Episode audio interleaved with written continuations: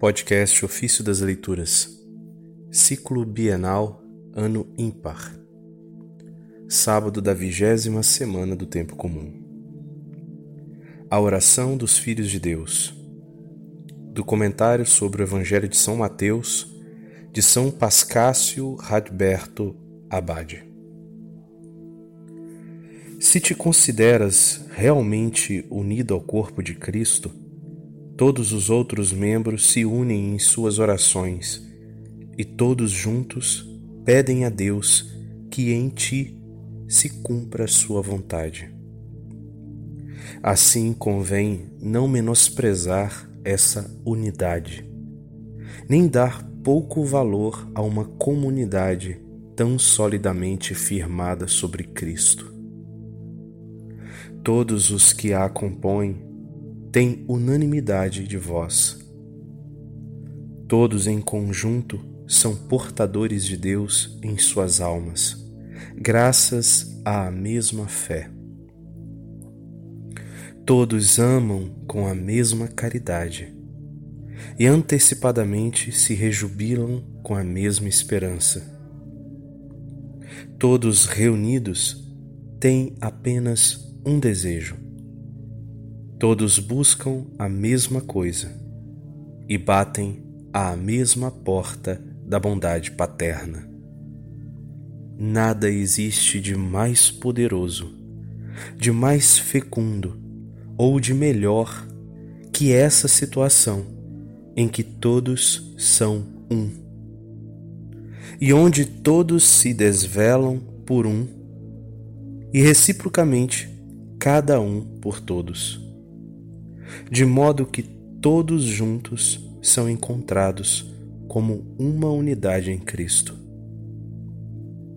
Aos que creem, o Senhor ensinou que deviam sempre permanecer nessa união, ligados pela fé, esperança e caridade.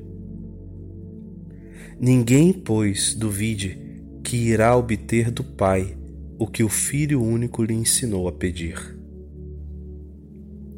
ninguém se omita de tratá-lo na qualidade de filho, como ele mesmo nos mostrou, porque nisso consiste a capacidade que Deus que deu aos homens de se tornarem filhos de Deus.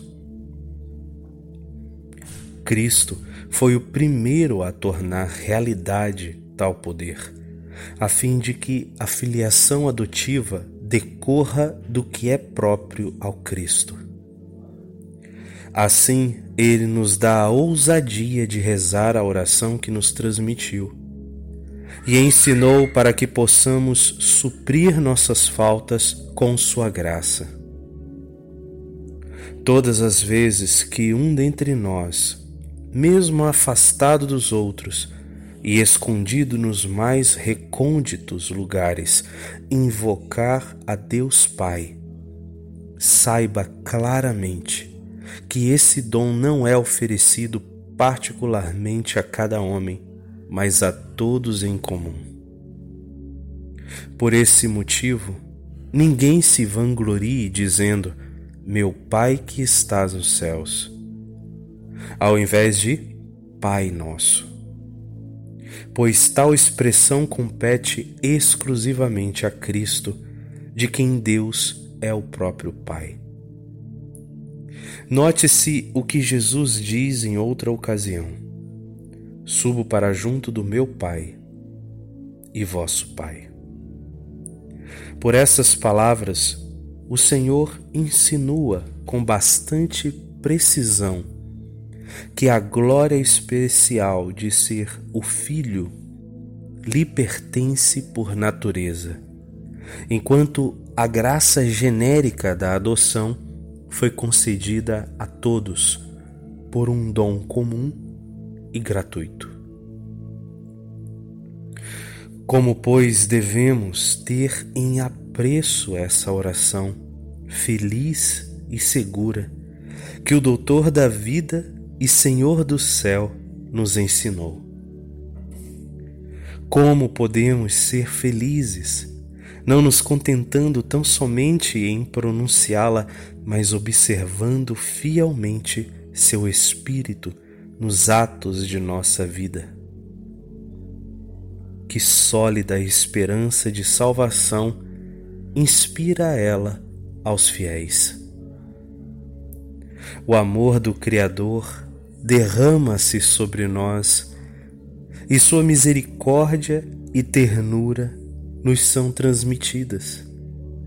Sua benevolência e o dom da confiança nos são comunicados com tanta abundância que nós mesmos, sem sermos servidores dignos, ousamos chamar a Deus Pai Nosso.